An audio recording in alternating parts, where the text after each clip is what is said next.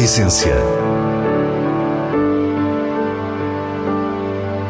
Vinhos. Gastronomia. Gosto. A Essência tem a autoria da revista de vinhos A Essência do Vinho, com Célia Lourenço.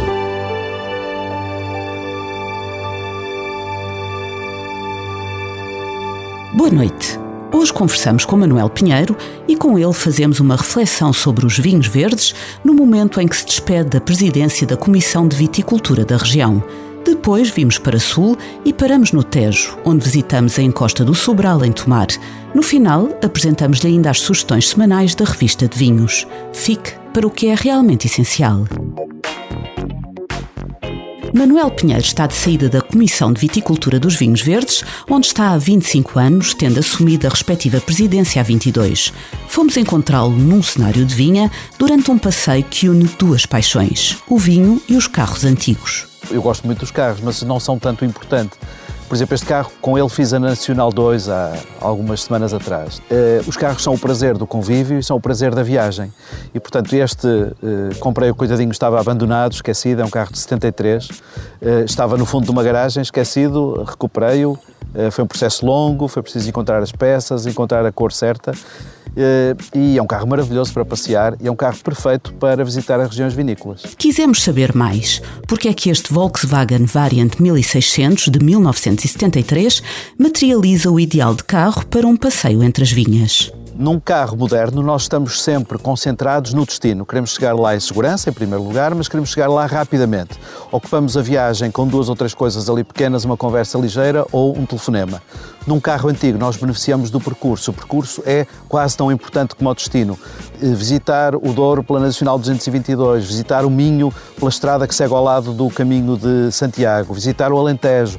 Todas estas regiões ganham outra vida quando feitas num automóvel clássico no qual nos concentramos na paisagem, no traçado da estrada e não tanto quando vamos em autoestrada, chegamos muito mais depressa, mas a viagem deixou de existir, só existe o destino. Esta é uma conversa com um homem que decide sair da CVR por entender que as pessoas não se devem perpetuar nos cargos.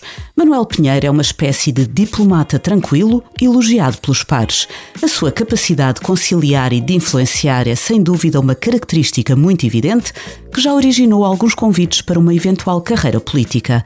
Convites a que Manuel Pinheiro sempre resistiu e diz-nos porquê. Eu não tenho a disciplina para estar dentro de um partido político, lamento imenso, porque eh, sou muito pensador livre e custa-me estar dentro de uma disciplina partidária.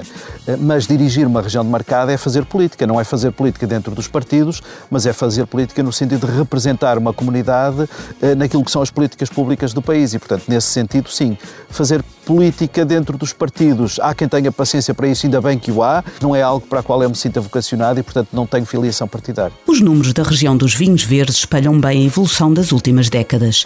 Nestes 22 anos de presidência de Manuel Pinheiro, as exportações passaram de 7 a 74 milhões de euros e representam cerca de metade dos 73 milhões de litros produzidos anualmente.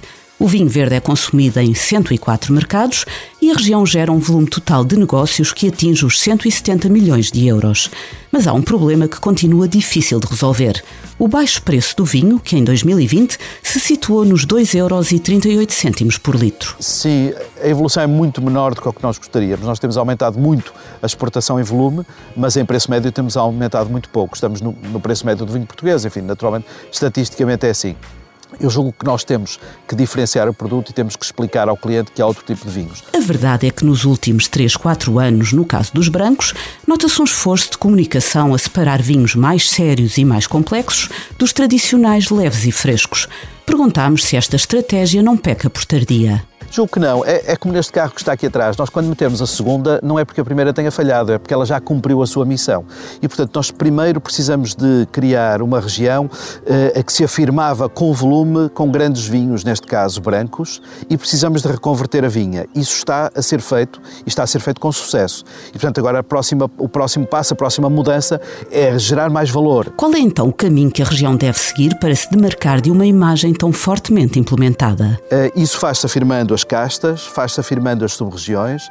Logo veremos no futuro de que forma é que as sub-regiões se afirmarão, eh, mas precisa de ser distinguido do vinho verde. O cliente precisa de perceber, e nós temos que saber comunicar isso, que há um vinho verde jovem, leve, fresco, que é maravilhoso e que vale X, e depois há um vinho de castas mais complexo, que se bebe no inverno, que harmoniza com todo o tipo de gastronomia e que custa Y. E esse Y é superior ao primeiro, e portanto é preciso gerar esse mercado e é preciso distingui-lo na comunicação. Perguntámos se já existem definições concretas que enquadrem de forma inequívoca este estilo de vinho verde. Isso está agora em debate dentro da região. Eh, eh, é uma daquelas questões em que tem que ser o interprofissional a decidir. Portanto, nós colocamos aos produtores, e está neste momento em debate, saber o que é que deve ser este segmento. Deve chamar-se vinho verde superior, ou devem ser as sub-regiões, ou devemos promover as castas, ou, enfim, que estratégia de comunicação é que devemos ter? Porque o vinho já o temos. Nós temos 16 mil hectares de vinha e metade é vinha nova, reconvertida, como esta que está aqui à nossa volta, que faz grandes uvas e por isso grandes vinhos de casta que não precisam de ser só vinhos no verão. Podíamos estar agora aqui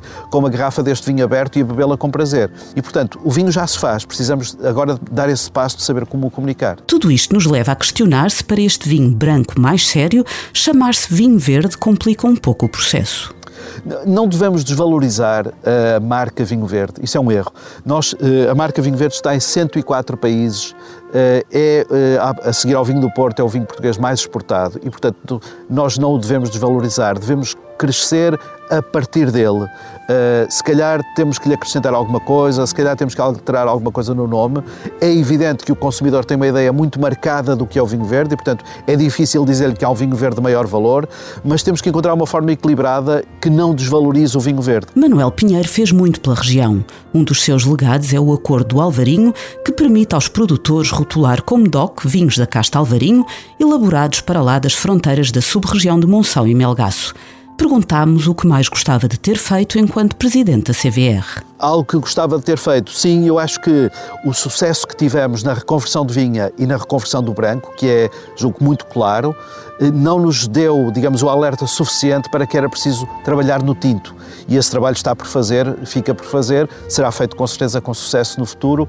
Eh, é algo que, se calhar, podíamos ter pegado nisso, mas enfim, nós também temos que nos focar em prioridades e a prioridade foi o branco. Para finalizar esta conversa, era inevitável perguntar como será o futuro de Manuel Pinheiro, sendo já em abril que o próximo presidente da Comissão de Viticultura dos Vinhos Verdes assumirá funções. O meu percurso profissional tem-se feito no vinho e, portanto, é natural que fique aqui. Estou a fazer contactos com outras entidades e com empresas, e logo se verá que percurso farei, mas naturalmente ficarei pelo vinho, é o que me parece mais natural e é aquilo que eu gosto. Ou seja, eu cheguei aqui, eu fiquei deliciado. Nós chegamos aqui, quem nos está a ouvir não sabe isso, de manhã cedo e está um sol maravilhoso, numa vinha que está podada aqui à volta, estamos num sítio maravilhoso e, portanto, eu acho que o vinho tem tanto para descobrir e para dar que até seria pena sair do setor e, portanto, estou neste setor com gosto e com uma paixão imensa. A encosta do Sobral representa um Tejo diferente que mostra bem o quão diversa pode ser uma região que muitos julgam conhecer pelas suas terras férteis junto ao rio. Estamos com os enólogos Frederico Vilar Gomes e Marco Crespo e é Frederico que nos explica a paisagem. A região do Tejo é dividida em três terroirs diferentes, não é? Campos, Charneca e Bairro. E a zona de Tomar sai um bocadinho do, do, do que é o Tejo. É? Aqui estamos numa zona de transição do bairro com, com, com, a, com as beiras. Portanto, temos algum granito e temos algum seixo, mas temos muito xisto. Muito xisto com declives pronunciados, alguns deles verdadeiramente vertiginosos. Ou seja, tudo o que não esperaríamos encontrar na região do Tejo. E como estamos numa zona de transição, é fácil encontrar grandes diferenças em distâncias reduzidas. Por exemplo, os brancos temos mais naquele monte lá ao fundo, é muito mais granítico, aqui temos mais xisto aqui está a Toriga Franca, a Toriga Nacional.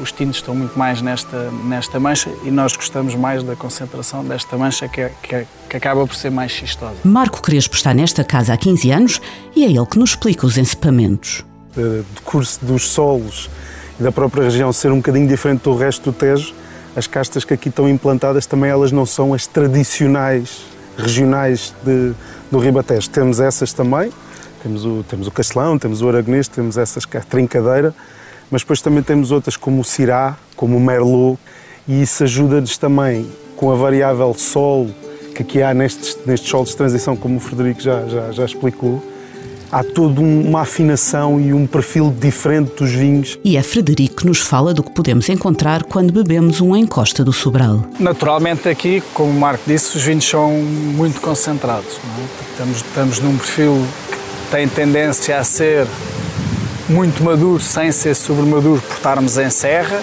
e muito concentrado. E isso é o que a terra nos está a dar, não podemos fugir muito disso. Dentro do que podemos influenciar, estamos a recuar um bocadinho, sem, sem perder os taninos bons que os vinhos sempre tiveram, estamos a tentar ganhar um bocadinho mais frescura e, e a tentar ao máximo apanhar as uvas sem perder a maturação, mas mais cedo. A Encosta do Sobral virou uma página da sua história quando, em 2019, foi comprada pela Santos e Seixo, uma empresa com produção de vinho em várias regiões do país. É nesta nova lógica que as vinhas estão a ser cuidadas, que a adega foi remodelada e que há uma nova reflexão sobre o perfil dos vinhos. Pedro Seja acompanha-nos e explica-nos que não foi óbvia a escolha do Tejo. Até, nem era uma, uma, uma, região que a gente queríamos. O Tejo não era, estava, estava muito, muito longe.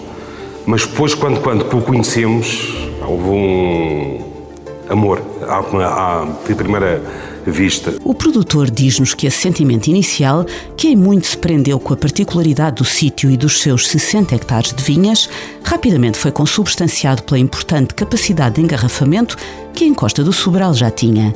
Aqui, a Santos e Seis construiu uma base para a operação logística da empresa, que hoje atinge já uma produção de volume significativo. No total entre Douro, Alentejo, Tejo e Vinhos Verdes, 1 milhão e 600, devemos de fechar o ano com 1 milhão e 800 feitas, produzidas dentro de casa. A Santos e Seixo cresceu à volta de vinhos de segmento premium. Pedro diz-nos que continua assim, mas a pandemia deu-lhe o tempo e a calma para redefinir estratégias, estando agora a alargar o canal Oreca à presença em grandes superfícies. E foi o Tejo e as suas vinhas de tomar que lhe permitiram este crescimento. No final, perguntámos se há planos para mais regiões do país. Eu gostava muito de Dilma aqui, que é a região. Gostava muito de Dão. Por causa de ontem fui a, a pensar nisso. Mas neste momento a intenção-nos é nos consolidarmos muito acima de, Douro e à base de, de Tejo. Achamos aqui a, a, nossa casa, nós estamos para, para, fechar ainda mais, mais terra. As vendas, graças a Deus, estão aqui a subir e acho que queremos sempre ter a mesma consistência. Então, para isso a gente precisa ter uvas nossas. A essência. E passamos assim às habituais sugestões do diretor da revista de vinhos, Nuno Pires, escolhidas nos selos altamente recomendado e boa compra da revista. Beira Tinta Roriz Vinha de Santa Maria 2018 é produzido na Beira Interior por Rui Reboredo de Madeira. Trata-se de um tinto de perfil mineral com muito do caráter da altitude da região. Frescura, caruma e casca de pinheiro tanino fino e alguma austeridade. Um vinho que pode beber já ou guardar. Altamente recomendado. Monte da Ria Reserva 2019 é um vinho tinto produzido no Algarve por Artemis. Trata-se de um lote de Syrah e Toriga Nacional que traduz o perfil de um vinho de terra quente. Fruta madura, compota e bagas maceradas, a que se juntam taninos redondos e volume. Um tinto goloso para beber jovem e uma boa compra. E assim nos despedimos. Para a semana, à mesma hora, teremos mais vinhos e muitas histórias contadas por quem os faz. Tenha uma boa noite.